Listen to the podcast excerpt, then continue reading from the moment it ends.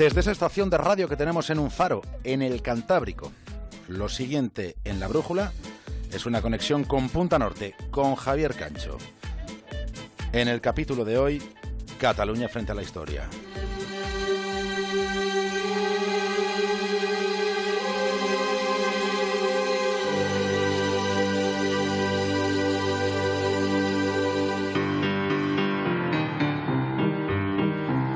Han sido tantos y tan intensos y tan insólitos los acontecimientos ocurridos durante este otoño en Cataluña que bien podría parecer que ahora se estuviera viviendo algo así como un tránsito de calma. Cuando estamos a dos horas de que comience un periodo tan furibundo en la olla política como es una campaña electoral. Como una campaña electoral por unas elecciones en Cataluña, después de todo lo que ha ido sucediendo en los últimos 60 días. Todo lo que ha pasado en su conjunto, todo ha sido algo más que tremendo pero es que cada uno de los sucesos políticos o judiciales que han formado parte de ese todo, cada uno en sí mismo, y analizado de forma aislada, nos habría parecido una alucinación inverosímil al comienzo de esta década. Nos habría parecido imposible. Y sin embargo fue al comienzo de esta década cuando la banda terrorista ETA cometía su último atentado. Aquello fue en marzo del año 2010. Por entonces ETA todavía mataba, todavía asesinaba al comienzo de esta década. Ya lo hemos dicho alguna vez, pero es curioso cómo la realidad se, se revela poliédrica en cuanto se hace memoria y se hace comparativa. Podríamos considerar que en realidad nada de lo sucedido en Cataluña ha sido tan lamentable como fueron los asesinatos de ETA. Recordemos por un instante aquellos días, recordemos cómo, cómo, eran aquellas sensaciones que se quedaban en la garganta después de cada uno de los crímenes que cometían. Y sin embargo, Teniendo esa sensación presente, esa distancia, lo sucedido en Cataluña no puede desdeñarse desde un punto de vista histórico. Su impacto en la historia de España resulta indiscutible.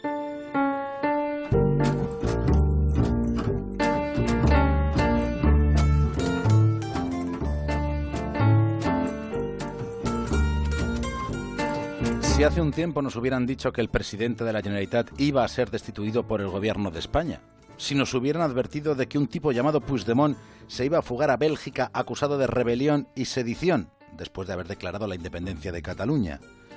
Si nos hubieran contado que Junqueras iba a estar en la cárcel, si nos hubieran explicado que decenas de grandes empresas se iban a marchar de Cataluña, si nos hubiesen prevenido solo de algo de todo esto, habríamos dicho eso de mm, no puede ser. Lo hubiéramos descartado de inmediato. Y se trata de una enumeración que describe una parte de los acontecimientos que han ido sucediéndose, atestiguando que las piruetas de la realidad pueden ser más enrevesadas que la más enroscada de las ficciones.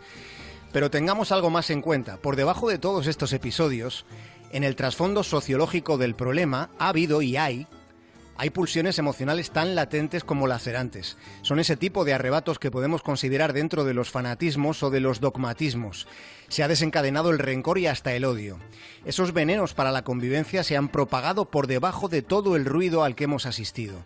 Y con esas agitaciones, con esas tensiones, las que van a repercutir en el transcurrir de los años, es con lo que tenemos que lidiar a partir de ahora. Por eso el pulso de estos días que hemos vivido peligrosamente serán tenidos muy en cuenta por aquellos que se ocupan de tratar de comprender la historia.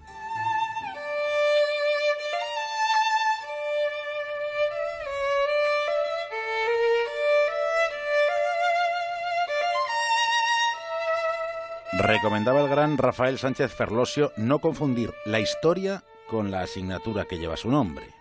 Uno de los más soslayados asuntos de la historia guarda relación con quién fue el que eligió a los historiadores.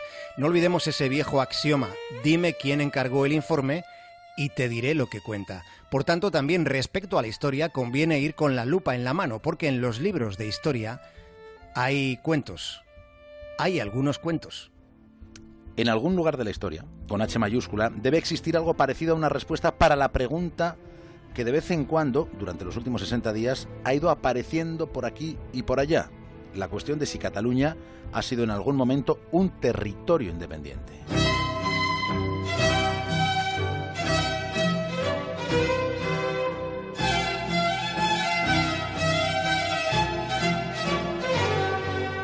Esta es una de esas preguntas en las que nos topamos de inmediato. Solo con acercarse un poco al meollo de la cuestión nos encontramos con respuestas que se contradicen.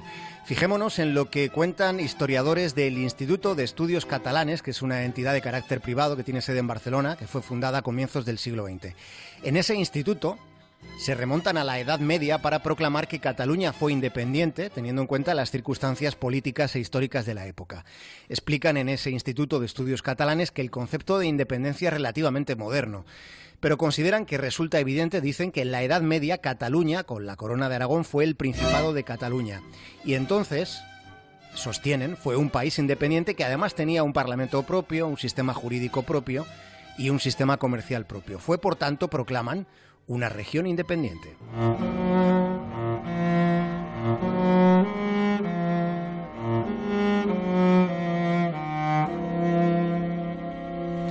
Las Cortes catalanas, como las valencianas o las de Aragón, mantuvieron actividad, aunque de un modo muy irregular durante toda la Edad Media, hasta que llega una fecha que podemos considerar clave, ese momento trascendente ocurre durante el año 1714.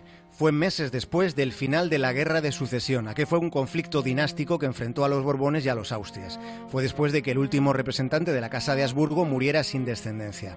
Fue en aquel año, y fue después de la entronización de Felipe V de Borbón, cuando Cataluña pierde sus fueros y pierde sus órganos de autogobierno. La victoria de los Borbones puso fin a algo así como un modelo federal de monarquías que había dentro de la península ibérica.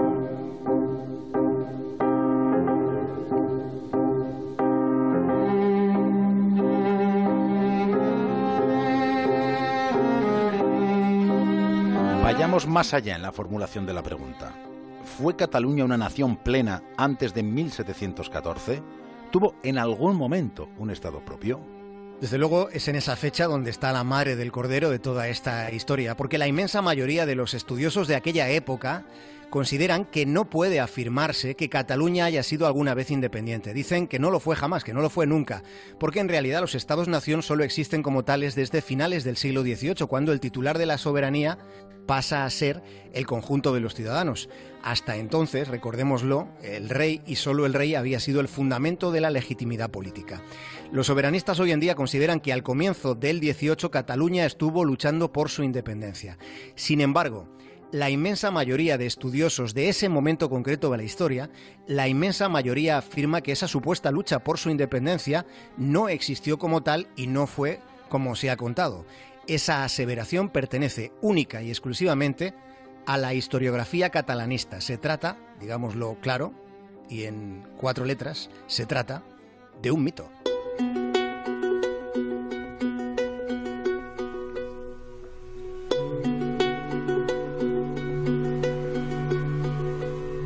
El origen de lo que se ha llamado República Catalana se remonta a una guerra, a una guerra entre dinastías monárquicas. En realidad la pugna, la pelea fue entre Felipe de Borbón y Carlos de Austria, y dentro de la península cada territorio estaba en un bando o estaba en el otro. No hubo ninguno que hiciera la guerra por su cuenta para independizarse. Lo que sucedió es que al acabarse la guerra hubo, como hay siempre, hubo vencedores y vencidos. Y la derrota a los defensores de los Austrias les supuso penalizaciones muy duras, muy drásticas las instituciones catalanas que procedían de la Edad Media fueron abolidas. Pero aquello no fue una contienda entre España y Cataluña. De hecho, quienes sostienen con rotundidad que España fue una unidad desde los reyes católicos también, también están equivocados. Tampoco España era una nación como tal, independiente, porque España como Estado, como nación todavía no existía. Es complicado que una realidad que fue una sedimentación de acontecimientos ocurridos durante varios siglos, es muy complicado que una realidad de, de esa envergadura quepa en una sola frase. Salvo que esa frase sirva para formular una pregunta. La última de las frases de esta noche, en este capítulo de Punta Norte, la última es para un asunto crucial que está en discusión en nuestros días. La pregunta es, ¿ha llegado el fin del constitucionalismo? Y no me estoy refiriendo a los partidarios de la Constitución en Cataluña, sino al modelo global, al modelo de estados que cuajaba a finales del 18 después de la Revolución Francesa. ¿Ha llegado el fin de ese modelo? Esta es la cuestión.